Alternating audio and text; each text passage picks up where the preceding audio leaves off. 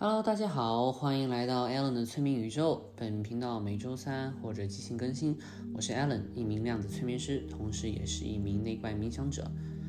呃，那么本期的内容的话，就先不讲灵界杂谈或者是催眠故事了，就先给大家推荐一些书籍看吧。因为确实有很多的听众朋友们总是在问我说，嗯，你这些知识都是从哪里来的？或者是我要怎么样才能知道这些知识呢？之类之类的，或者你怎么确保这些知识的真实性呢？嗯，所以这一期内容呢，就是给大家推荐一书一些好看的书籍。嗯，这样子，尤其是最近哦，不懂得最近大家有没有感觉到，呃，宇宙的能量它达到了一个很高的一个阶段，有点像波峰的一个阶段。所以这段阶这个阶段去看这些书的话，会使人更好的接收。也会使你的振动频率提高的更快，嗯，这是因为说书它本身也是有一个振动频率在的，哪怕有许多书它不是讲灵性方面的书，它其中也是被刻下了，你们可以理解为刻下了一种纹路，啊，当你阅读的时候，你的频率就会无形之中得到提高提高。如果大家还记得的话，有听第一期的朋友还记得的话。在第一期的时候，潜意识给了那个小 Z 一个建议，说，嗯，想要补充能量的话，也可以去阅读；想要冥想或者补充能量的话，也可以去阅读一下《国富论》这本书。因为冥想并不可见，虽然我至今还明白没明白这句话是什么意思，但是我就把它理解为说，亚当·斯密他可能也是一个有能力的人，然后他。在文字之间刻下了某种冥想的法阵，所以当人在阅读的时候，可以无形之中等于进行了冥想，然后使你的能量和频率提高。所以这些书籍的话，它其实本身都是有带有振动频率的。你在阅读的时候，你补充的不仅是嗯知识，你更加也是把你的灵魂的振动频率重新提高了，把你的大脑给重新连线了。嗯，其实不仅是书籍啦，包括录音和音乐也是一样。不懂的大家有没有听过那种脑波，所谓的脑波音乐啊，或者是那种手碟？你们一听到就会感觉整个大脑脑子 都在颤抖，然后会大脑感觉有什么东西要要出来了一样，或者是有一点点痛啊。我的话是这样子的，这就是因为你的大脑的频率在，你的灵魂频率在被提高，你的大脑在被重新连线，你会感觉脑袋有点胀胀的。但是当听一些音乐，你们感觉恶心想吐的时候，所谓的一些赫兹音乐或者是提升脑波的音乐，然后你们反而感觉恶心想吐的时候，建议你们停止，因为一旦你感觉到点异常的话，多半就是你的潜意识在提醒你有东西不对劲，那么就听从他的指导，嗯，呃，音乐是这样子的，包括还有刚刚讲到的录音，就是每次我给客户做催眠的时候。做完了，我总会让他们去听一下录音，因为听录音的时候，他们不仅会获取更到更多的信息，同时对他们本身也是一种疗愈。这也是因为，嗯，在我们访谈的时候，或者在我们催眠的时候，这个哦，访谈的时候是没有录音的，只有在催眠的时候有录音。嗯，那个时候的话，录音里面也会被刻有法阵，打引号的法阵。那么当事后。客户返回听进行呃回顾的时候，他们也会得到疗疗愈，他们的这个灵魂也会得到频率也会得到提高，得到震动。因为当时催眠的时候是有潜意识在场的嘛，能量就进来了，就被铭刻了。之之前有一个朋友也是客户，他就也讲了说，他现在最近每天晚上都会听着录音睡觉啊，是吧？然后还睡得很好，所以我觉得就蛮神奇的吧。好，言归正传哈，嗯，今天主要推荐书籍，我就先按先后顺序来推荐吧。这个不绝对，只是我有我个人的这么一个阅读顺序顺序来向大家推荐的。大家要是觉得说第一本书感觉有点看不下去，你们也可以看比这个一本一本跳着看，直到找到一本适合的。首先，然后，然后包括随着你们的振动频率越来越高，你们就可以阅阅读频率越来越高的书了。呃，名字不用担心，都会放在简介里。我首先推荐最经典的一个入门之作吧，就是对于我来说，我觉得比较简单，也是很感兴趣的，就是阿米，阿米三部曲。第一部叫做《阿米星星的孩子》，嗯，但是第三部可以选择不看，因为大家其实如果看过的，就会明显发现说第三部是没有任何的宇宙方面的信息传下的，有，但是很少。而且作者本人也承认了，说他在写第三部的时候，他已经没有和外星人进行接触了。啊所以这是第一个这个阿米三部曲，可以去看一下。下一部的话就是海奥华预言，嗯，这些都是宇宙方面的书籍，讲一些大背景、大故事。我个人是对这些比较猎奇的书籍比较感兴趣，所以我会觉得他们更简单，我也更好的接受。然后接下来就是前世今生，还有量子催眠的这个创始人叫朵洛丽丝，他写的这个书的全集。它是一块非常大的拼图，能兼容很多很多疑问。然后还有就是与神对话的全集，当下的力量、太傻天书，然后还有就是一些对内的书。其实这些当下的力量、与神对话基本上都是对内的书，但是大家会发现，讲着讲着就突然开始变得玄学了啊。那是因为说，叫有一句话叫什么？叫内心宇宙。向外是宇宙，向内也是宇宙，终点都是一样的，所有东西都是一样的，都是一的一部分。然后接下来就是《沉浮实验》，也是我最近正在阅读的一本书。嗯，还有就是《内在工程》，是萨古鲁写的一本关于讲瑜伽的一个书，这个也很好。还有就是《西藏生死书》，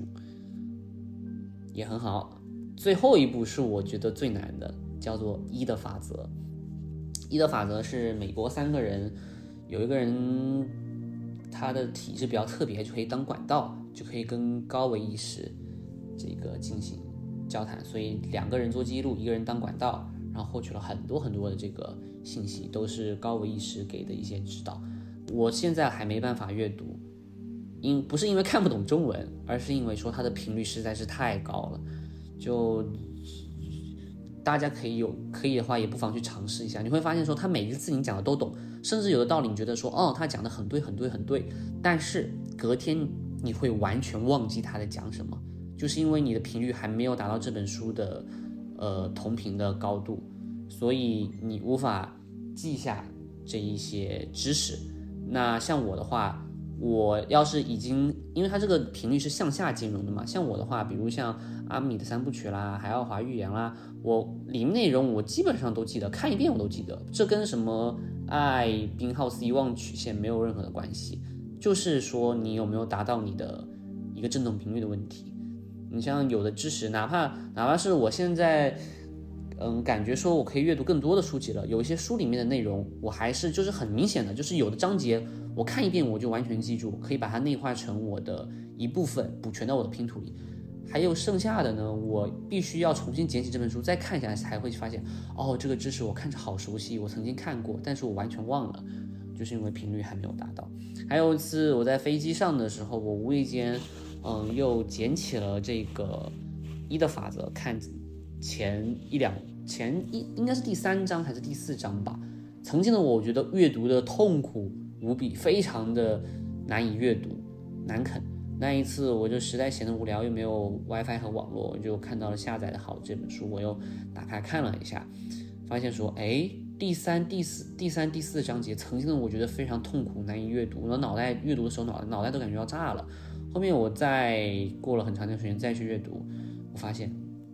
我完全可以懂他在讲什么了，然后我会把它完全内化成我的知识，就是这么一个区别。所以说，不要强求。当你阅读一本书，感觉说脑袋要炸了，感觉跟读政治书一样很难受的时候，你就放弃它，先别看它，去看一看别的你感兴趣的、你能接受的。因为宇宙一定会，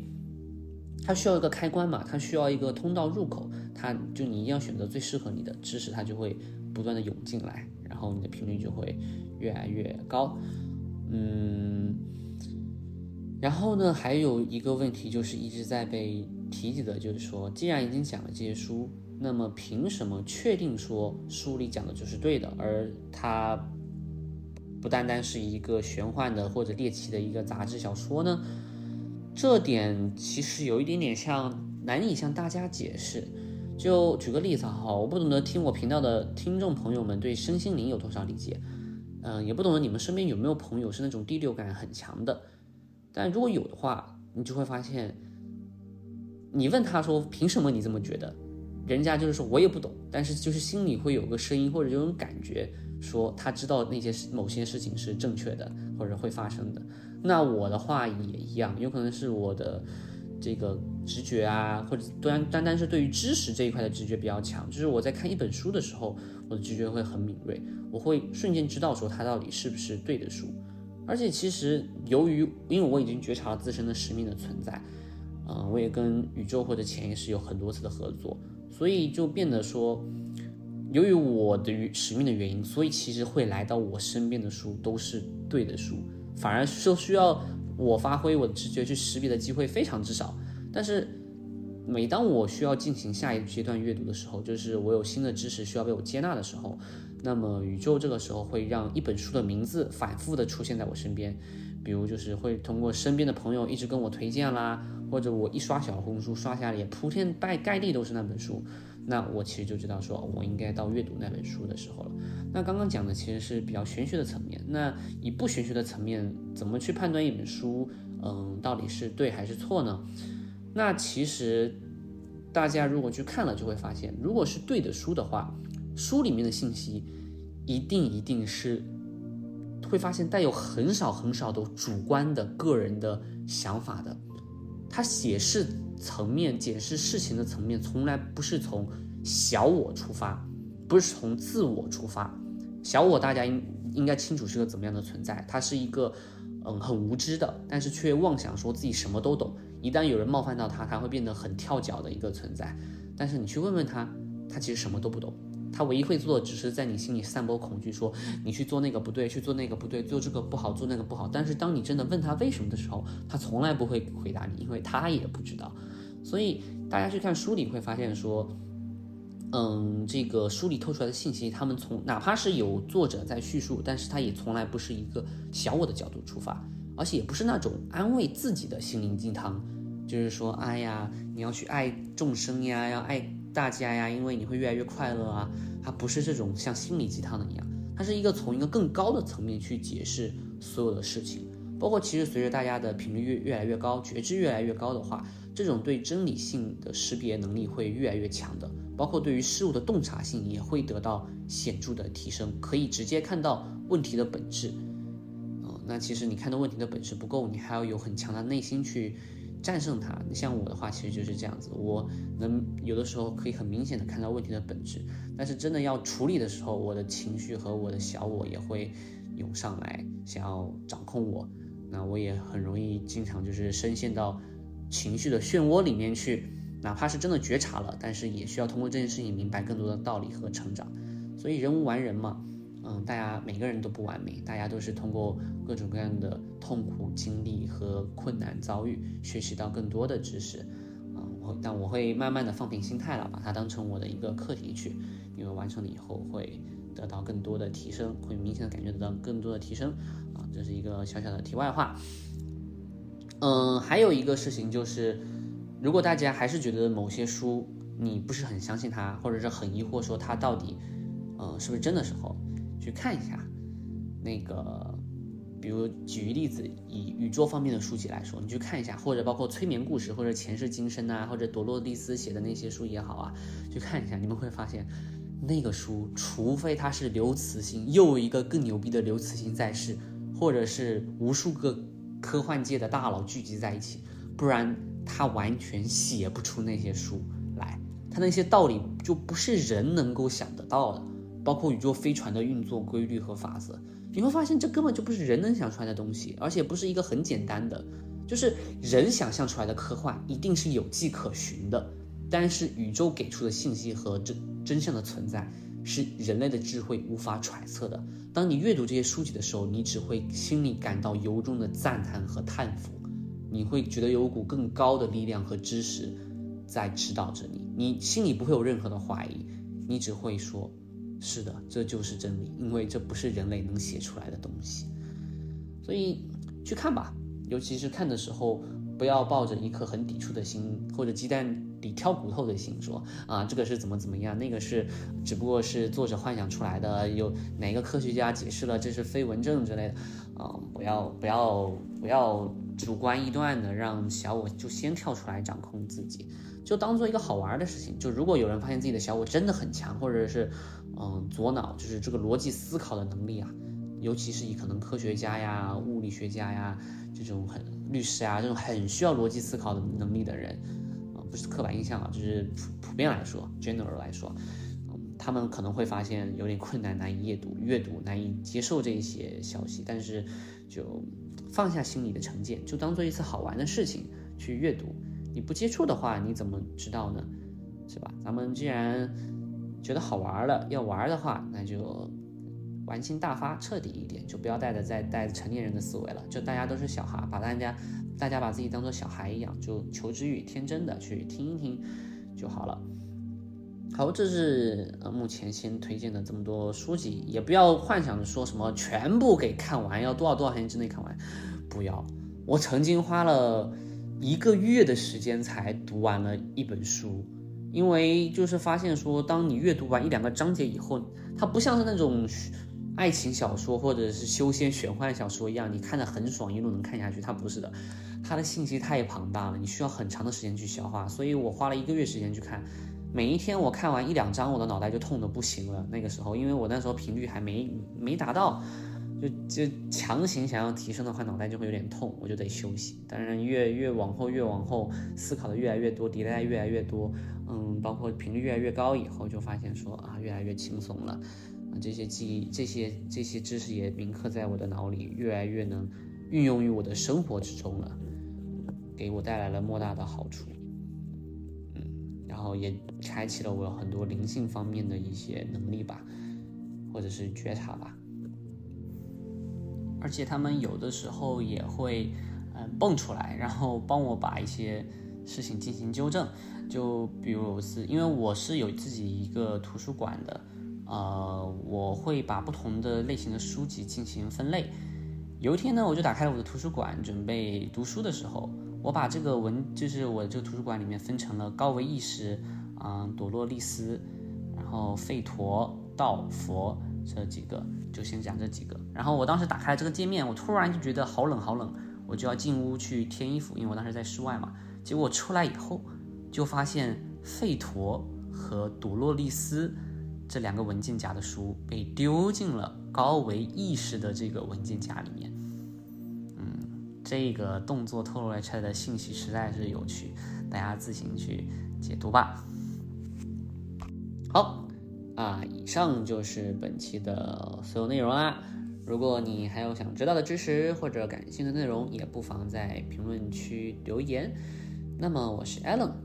我们下期再见啦。拜拜哦！顺便插播一下，我目前除了这个小宇宙 FM 呢，我还在嗯喜马拉雅，哎，不敢讲中文，怕被和谐哈，不懂得它的屏蔽机是怎么样的。呃，这个开设了我的频道，也在那个苹果的这个 Podcast 播客里面也开设了我的频道，抖音也有啊，小红书也有，全部都是同名的。小红书的话会讲更多正常人能接受的一些这个思维的一些迭代和指导。还有一些心灵的疗愈，但就不会讲这么多，嗯，超自然的东西，因为怕他们接受不了嘛，或者平台